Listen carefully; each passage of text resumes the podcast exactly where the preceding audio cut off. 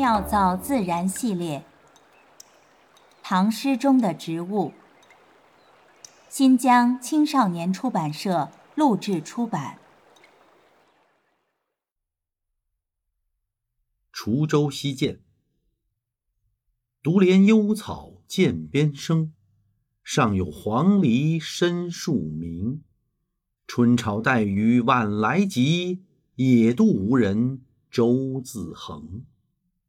作者：韦应物，地点：安徽滁州，时间：公元七百八十一年，唐德宗建中二年。万曲一收。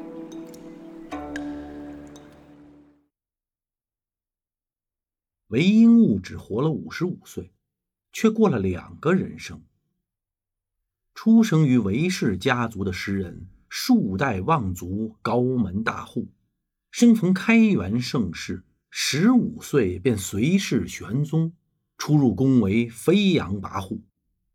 对一个心性未定的少年而言，过早得志只会令他迷失自我。花开汉苑经过处，雪下骊山沐浴时。韦应物亲眼目睹玄宗和贵妃的无尽恩爱、奢靡生活后，终长成了臭名昭著的长安恶少。无赖施恩，不学无术，窝藏凶犯，鱼肉乡里，白日作乐，慕妾邻女。一时间，少年。以为自己已经站在了世界的最顶端。正当此时，安史之乱打碎了一切，玄宗匆忙逃蜀，却并没有带着韦应物。少年脚下本就虚空的世界瞬间坍塌，韦应物的第二个人生从最低谷开始。妻子袁平的出现，给二十岁的诗人。带来了些许重组的机会和希望。十五岁的名门之女袁平，在韦应物人生至暗之时推门而入，带进满室暖阳。韦应物开始认真反思自己的前二十年，规划自己的第二段人生。读书是一晚，把笔学题诗。家传气质和家学基因势不可当，韦应物甫一提笔，就把自己写进了王孟韦柳，与王维、孟浩然、柳宗元并称山水田园派的四位名家。男儿并不怕做浪子，怕的是不肯回头。纵观历史，凡能成大才者，莫不是一旦认准目标，便心无旁骛。陪伴了韦应物二十载的妻子，在三十六岁离世。三十四年后，韦氏家族中十六岁的少女韦从嫁给了元氏诗人元稹。两对韦元联姻都是贫贱夫妻，恩爱有加，却无法终身厮守。韦应物留下的悼亡之作，丝毫不逊于元稹。韦应物最后的誓言是“生同亲，死同学”，他做到了。半生荒唐因你而止，半生等待因你而始。春潮带雨晚来急，野渡无人舟自横。德宗建中二年，元平离世已有五年，诗人时任滁州刺史。在一个极为偶然的春日傍晚，韦应物漫步郊野，为这座小城留下了一首传世名篇。幽草、黄鹂、春潮、野舟，在痛失爱人之后，韦应物似乎对身外的这个乱世更加无所向往，而是在内心的平静和期待中，等待着与爱人的重逢。正因为韦应物亲眼目睹过最好的、最美的、最奢的，亲历过最乱、最惨的、最苦的，他一旦做起官来，宽严有度，治理得当，清廉正直。身多疾病思田里，亦有流亡愧奉前。政绩斐然的韦应物，官职一年一升，五十二岁做苏州刺史时，已是三品高官。可谁又能想到，苏州任满后，这位高官竟然无钱回京候选，最终贫困交加，客死他乡。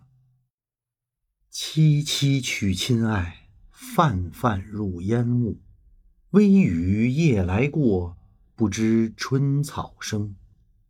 韦应物的第二个人生，从最底处开始，以流芳结束。几许深情，一段传奇。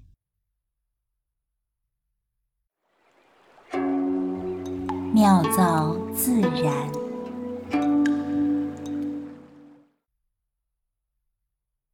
诗中啊，上有黄鹂深树鸣，为我们提供了物候学上的时间线索。古人所说的黄鹂，通常指的是黑枕黄鹂，在中国大部分呢是夏候鸟，每年四到五月的时候迁到中国北方来繁殖。从黄鹂的迁徙时间做更具体的分析，本诗描写的呢就是春末夏初。这个诗啊，它写的是滁州西郊的风景物貌。